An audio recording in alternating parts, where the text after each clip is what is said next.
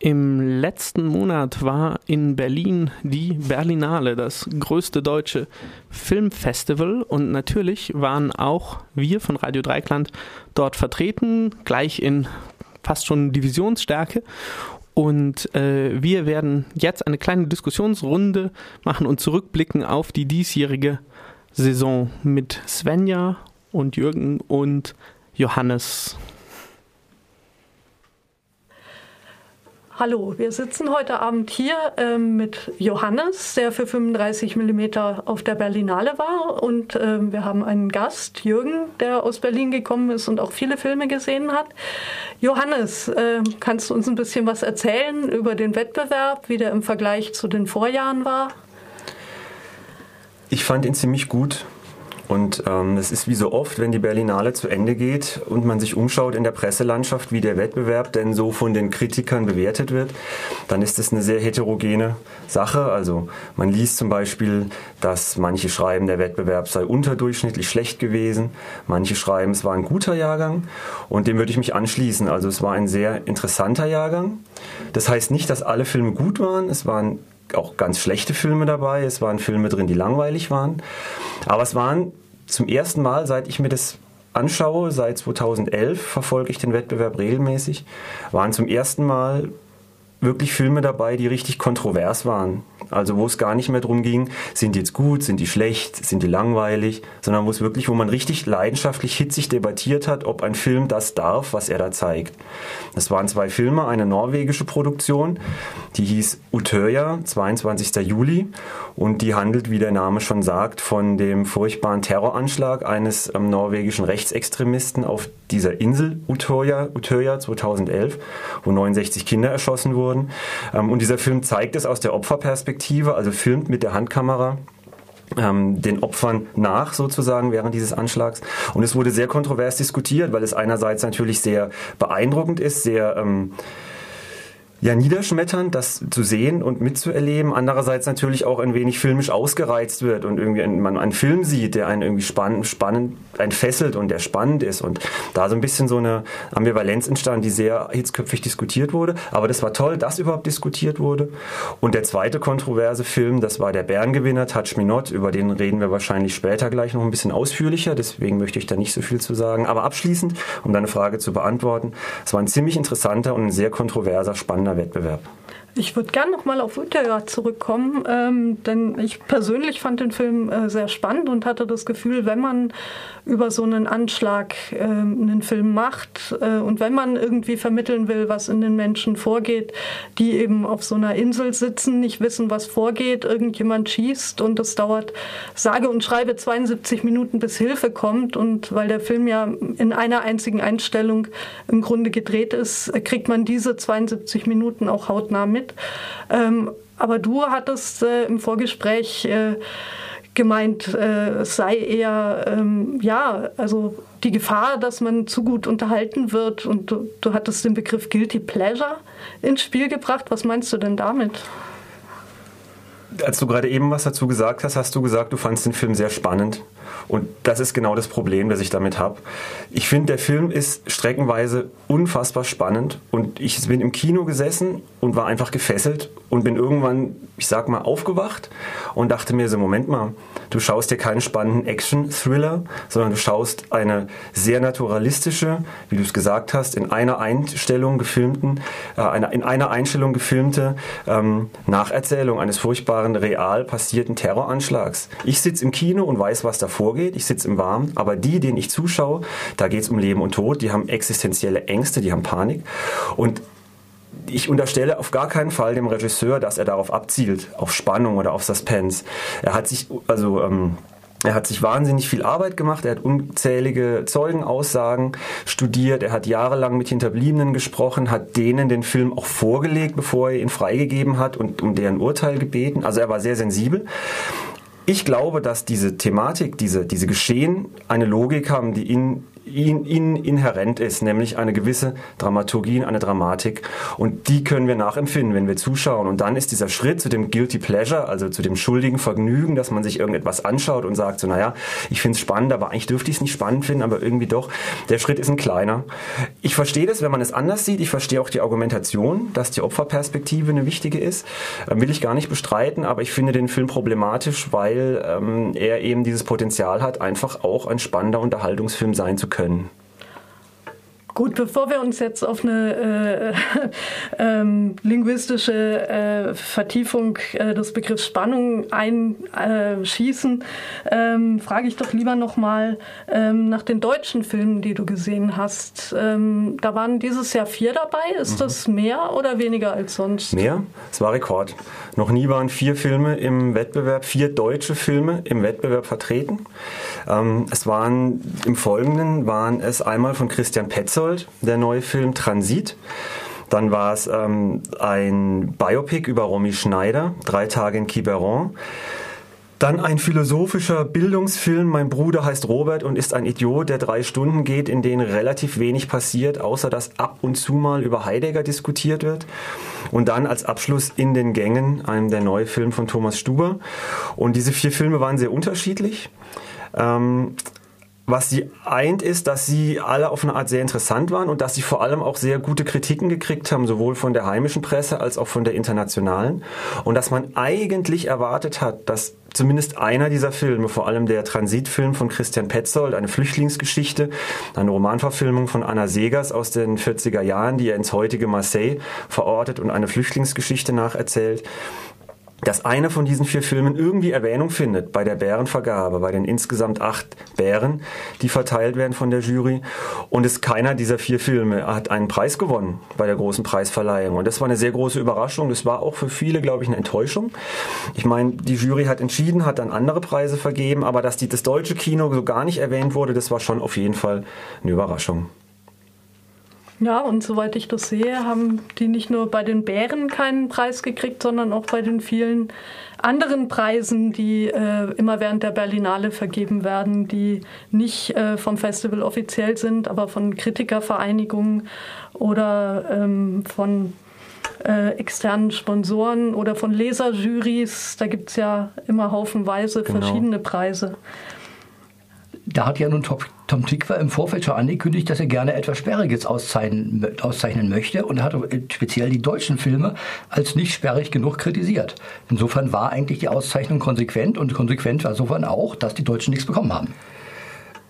Ja, das hat er tatsächlich gesagt. Dann möchte ich ihn gerne fragen, ob er sich tatsächlich den Film Mein Bruder heißt Robert und ist ein Idiot angeschaut hat. Das ist für mich das Paradebeispiel eines sperrigen Filmes. Wenn drei Stunden lang irgendwie über Heidegger diskutiert wird, irgendwo im Kornfeld liegen, dann ist es furchtbar sperrig. Aber Spaß beiseite. Ich, ich kenne die Aussage, du hast recht.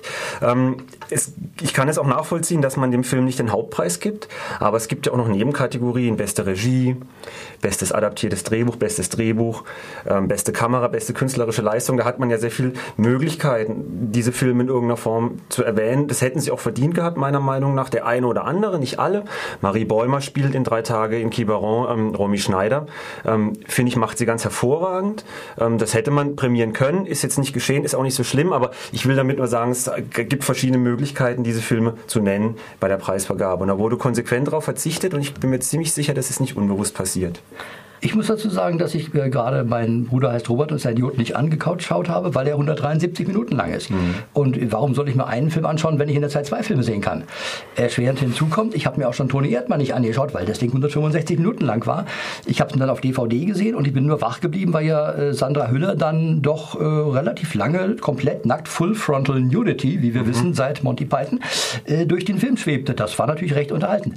Aber in so gesehen äh, habe ich die deutschen Filme auch, weil sie in der Regel ein, äh, das Fernsehen als Co-Produzent haben. Das heißt, ich weiß sowieso, die sehe ich in zwei Jahren, sehe ich die im ZDF, auf Arte, in der ARD oder in den dritten. Also streiche ich die deutschen Filme erstmal raus.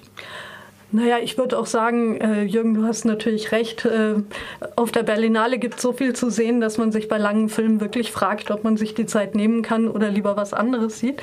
Ähm, aber das sollte ja nicht das einzige äh, Kriterium bei der Filmauswahl sein. Ich habe eher das Gefühl, es gab einfach auch eine wahnsinnig starke Konkurrenz im Wettbewerb, wenn ich mir anschaue, was für Preise vergeben worden sind. Zum Beispiel der große Preis der Jury, ähm, der ging an ähm, einen polnischen Film ähm, Schwarz, wenn ich es richtig ausspreche. Ähm, das heißt so viel auf Deutsch wie Visage oder, oder Fresse. Fresse, mhm. genau. Ja. Ähm, also der Film hat einen Preis sowas von verdient. Ähm, magst du was dazu erzählen oder soll ich? Äh, ich würde Jürgen, gerne, ja. weil das war mein Favorit für den Goldenen Bären. Äh, es war zusammengesetzt aus zwei realen Geschehnissen. Einmal der Bau der Christusstatue äh, irgendwo in der Pampa in Polen. Das ging vor zwei, drei Jahren durch die Presse. Größte, Und, pardon, die größte, größte Christusstatue ja, ja, glaub, der Welt ja, steht nämlich nicht in Brasilien, die steht in Polen, ist tatsächlich genau, so. Ja. Und der zweite Aspekt war eben die äh, Transplantation eines Gesichtes. Äh, ich weiß nicht, ob das, das in Polen war mhm. oder war es in Polen mhm. und dann war es vor allen Dingen auf jeden Fall in, auf irgendeinem Provinzkrankenhaus, wie es ja hier in der Story auch war. Und das hat man, diese beiden realen Hintergründe hat man zusammengetan zu einer fiktiven Story. Und das fand ich sehr gut gemacht. Äh, das hat mir gefallen und ich hatte, das war mein Favorit für den Goldenen Bären. Ansonsten würde ich vielleicht zum Wettbewerb noch etwas sagen, und zwar etwas, was mir sehr unangenehm aufgefallen ist. Äh, ich hatte mehrere Filme gesehen, in denen die Protagonisten äh, scharf gestellt waren, also man sah den Protagonisten zu. Der Hintergrund war völlig unscharf. Das heißt, man hatte von der Topografie, wo die Filme spielten, das war völlig egal und das war auch völlig uninteressant, fand ich. Man konnte den Charakteren irgendwie folgen, aber ich liebe Filme, in denen ich weiß, wo ich bin. Ich liebe die Filme von Jean-Pierre Melville, weil ich weiß, wenn der, äh, äh, jemand mit dem Auto fährt, dann kommt er an ein Straßenschild oder ist das Chalon-sur-Saône. Und dann ist das auch dort gedreht und man weiß, wo er hinfährt. Er fährt dann nach Paris man hat die Topografie bei Melville total drin. Und diese, ich habe viele Filme gesehen, wo ich eigentlich wusste, äh, hinterher habe ich einen Nachspann gesehen, der, hat, der ist teilweise in Argentinien gedreht. Das war so unscharf, das hätte man in Barcelona im Studio drehen können. Wobei sich da natürlich die Frage anschließt, liegt es am Berlinale-Wettbewerb oder ist es vielleicht eine Filmästhetik, die momentan modern ist, die, die um sich greift? Das kann man natürlich dann irgendwie auf einer ästhetischen, filmtheoretischen Ebene diskutieren. Mhm. Ich würde sagen, ich glaube, das ähm, ist kein Alleinstellungsmerkmal oder kein, kein Wertungskriterium für den Berlinale Wettbewerb. Das war wahrscheinlich in anderen Sektionen Eben, ähnlich. Im Forum, im Panorama ja. ist das Phänomen ja. genauso aufgetreten. Ja. Das ist ein leider sehr ärgerliches Phänomen. Aber bevor wir jetzt die anderen ähm, ähm, Schienen ähm, wie Forum und Panorama vielleicht auch noch kurz behandeln. Wer weiß, ob wir noch dazu kommen. Sollten wir vielleicht doch noch mal auf den Gewinner des Goldenen Bären zurückkommen, den Touch Me Not, ähm, der ja wirklich, also das erste Mal ähm, war ich in einer Vorstellung im Friedrichstadtpalast, wo Leute nach Ende des Films gebuht haben und rausgegangen sind wahrscheinlich auch viele. Ähm, ich glaube, wir müssen ja. kurz erklären, erzählen, worum es ging. Genau, erklär mal. ich habe nicht begriffen, worum es ging. Kannst, kannst du es erklären? Ich versuch's mal. Ich versuch's mal und dann helft ihr mir, wenn ich irgendwie abdrifte. Okay. Es geht im Kern darum, das gleich mal vorwegzunehmen, um die Auseinandersetzung ähm, mit dem Thema der körperlichen und emotionalen Nähe. Also ein großes Thema, das uns Menschen ja irgendwie alle immer wieder umtreibt, mal mehr, mal weniger, aber das ist irgendwie eins der großen Themen der Menschheit. Und diesen, diesem Thema nimmt sich die Regisseurin, die junge Regisseurin Adina Pintilia an und zeigt es, indem sie uns zwei Figuren einführt, nämlich einmal eine Frau, die Probleme hat, körperliche Nähe zuzulassen und das versucht, diese Frau zu therapieren, indem sie verschiedene Spielarten der Therapie einsetzt. Zum Beispiel aus dem SM-Bereich, zum Beispiel aus dem Transvestit-Bereich oder zum Beispiel mit Callboys, also indem sie sehr drastisch und sehr konfrontierend mit Körperlichkeit umgeht. Aber was ich sehr bemerkenswert fand und was im Wettbewerb wirklich ungewöhnlich ist, soweit ich weiß, ist, dass es eben kein klassischer Spielfilm ist äh, mit einer Geschichte, also mit Protagonisten, äh, mit, mit Schauspielern, die irgendwie eine Geschichte nachspielen, sondern ähm, es ist ein Essayfilm. Experimentalfilm. Experimentalfilm. Und das Klar. ging, glaube ich, auch aus der Beschreibung nicht so eindeutig hervor. Deswegen könnte das ja. für den einen oder anderen Zuschauer allein deswegen schon äh, ja unheimlich gewesen sein. Aber, aber doch teilweise mit Schauspielern. Ja, das sind Schauspieler, die spielen aber, also das merkt man auch an, dem, an den Stabangaben, die spielen, ich weiß nicht, ob sie sich selbst spielen, aber die Schauspieler heißen so, wie auch die Figuren heißen, Thomas und, pardon, Christian. Ian, Christian. Danke. Ja, und jetzt haben wir aber die weibliche Hauptdarstellerin vergessen, aber das reicht mir Laura? nach. Kann sein. Ja. Also Ähm, Laura ja, kann Benson war die sein. Hauptdarstellerin. Genau, Laura.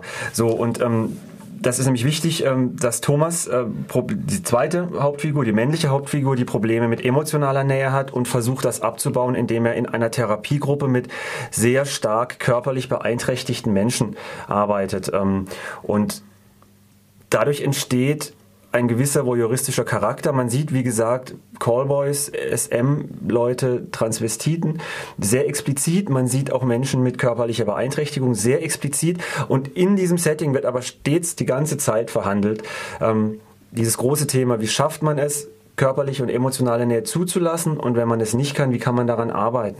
Und es stimmt, Svenja, was du sagst, es ist ein sehr essayistischer Film, es ist ein Experimentalfilm. Es stimmt auch, dass das in der Beschreibung nicht drin stand. Jetzt würde ich sagen, wir sind auf der Berlinale. Da sind zwar zehntausende Menschen aus aller Herren Ländern, aber es sind doch wahrscheinlich zu 90 Prozent alles ausgewiesene Cineasten. Da kann man, finde ich, erwarten, dass man in einem Film drin sitzt und dann merkt, oh, so ging es mir auch, der läuft in eine ganz andere Richtung und dann mal schaut, was das mit einem macht. Und das kann ich gut verstehen, dass es provoziert. Ich fand es auch sehr provozierend, diesen Film, sehr provokant, aber sehr aufrüttelnd. Also der hat gesessen bei mir, wie man so schön sagt. Ähm, aber ich verstehe das, wenn man das anders wahrnimmt. So. Die Also- Presse war ja sehr gespalten. Eben, die Presse war gespalten, das Publikum war gespalten. Ja. Ich muss auch sagen, dass er mir eigentlich gefallen hat, aber ich habe auch andere Stimmen gehört. Aber bevor wir jetzt noch weiter über die Berlinale reden, hat Sebastian vorgeschlagen, dass wir vielleicht noch ein klein bisschen Musik zwischen rein machen. Und deswegen gebe ich jetzt ab an Sebastian. Genau. Und wir